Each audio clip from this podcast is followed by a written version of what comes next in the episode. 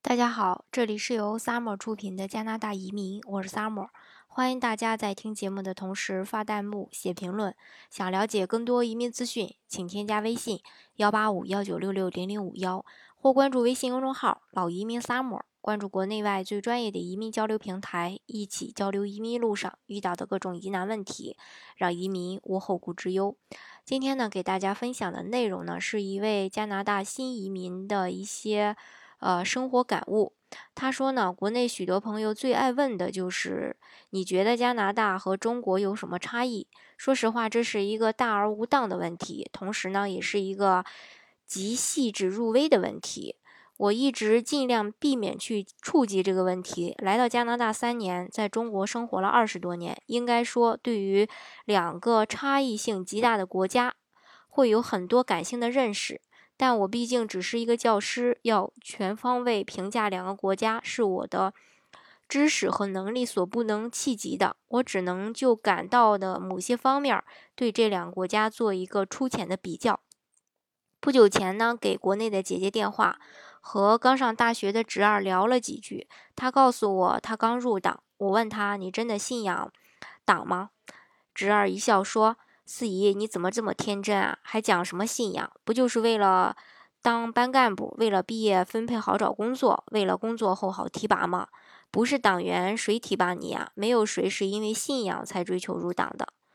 侄儿说话口气的那种老道，那种调侃，让我心寒。一个十九岁的年轻人，应该对于真理和理想充满探寻的热情，可是他好像已经看破了一切，轻车熟路地走上了官宦的捷径。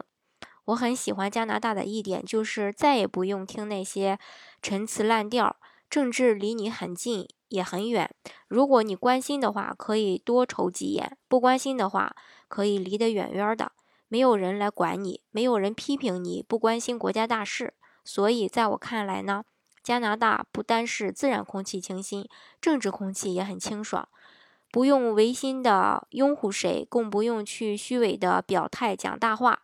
对于孩子们来说，在这样民主自由的社会氛围里成长是最健康的。另外，在加拿大，你可以非常明显的体会到来自于人们之间普遍的善意和信任。我曾经在蒙特利尔迷过路，素不相识的两个年轻人用车将我送到了地铁站。儿子去溜冰，一个素不相识的白人中年妇女弯着腰帮他穿冰鞋，系好带子，一直是手把手的教他溜冰。我的一个朋友到小镇上旅游，一对邂逅的这个老夫妇邀他们住进自己宽敞的 house，留宿一宿，还热情的款待。这些小故事对于当今中国互相之间充满介意的都市人来说，简直就是天方夜谭。登陆加拿大时，我最惊奇的也是这里大多数人家的门都是木头门，有些甚至是玻璃的。而且，就是皇家山上富豪人家，也没有哪家要安装防盗门，甚至连围墙也没有。但是，中国的富有阶层，他们的豪宅完全可以称作是壁垒森严。我去过北京一位大学同学家，在京郊别墅区，外面呢是门卫、三岗五哨，周围全是。顶上布满碎玻璃的围墙。说实话，同学家里是金碧辉煌，但是我的感觉一点也不好，感觉和进了监狱差不多。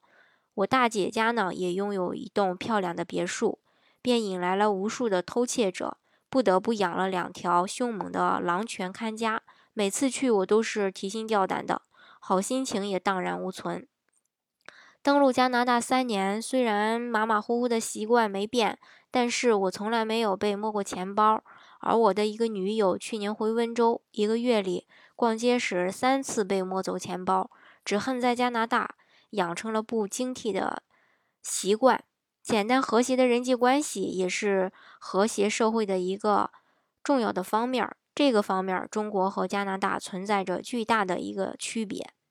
这就是一位。呃，登陆加拿大三年的呃新移民，对于呃去到加拿大后的一些对中国和加拿大的一个呃不同之间的一种感悟，一种嗯对比，嗯，我觉得呢，没有对比就没有伤害。通过对比以后呢，啊，我们才真正的去能了解到一个国家是否呃要不要在这儿生活，要不要开始新的生活。